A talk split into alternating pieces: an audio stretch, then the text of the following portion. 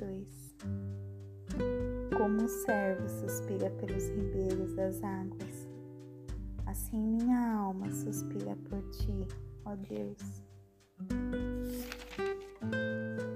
Minha alma tem sede de Deus, do Deus vivo. Quando virei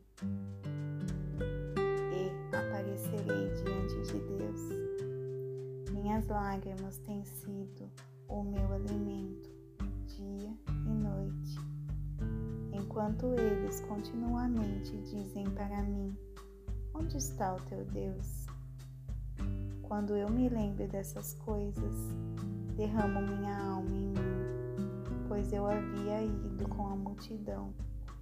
Eu fui com eles à casa de Deus, com voz de alegria e louvor, com a multidão que guardava o dia santo. Porque estás tu abatida, ó minha alma? E por que estás tu inquieta em mim? Espere em Deus, pois ainda o louvarei pelo socorro do seu semblante. Ó meu Deus, minha alma está abatida dentro de mim. Portanto, eu lembrarei de ti desde a terra do Jordão dos Hermonitas, desde o monte de Mizar um abismo chama a outro abismo, ao barulho de tuas quedas d'água. Todas as tuas ondas e tuas vagas estão sobre mim. Contudo, o Senhor comandará sua benignidade durante o dia, e a sua canção será comigo, e minha oração ao Deus da minha vida.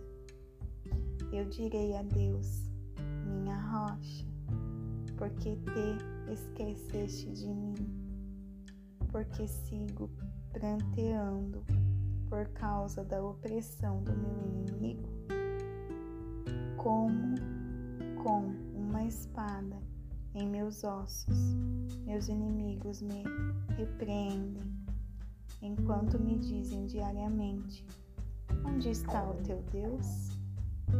Por que estás tu abatida, ó minha alma? E por que será estás tu inquieta em mim? Espere em Deus, pois ainda o louvarei, que é a saúde do meu semblante e meu.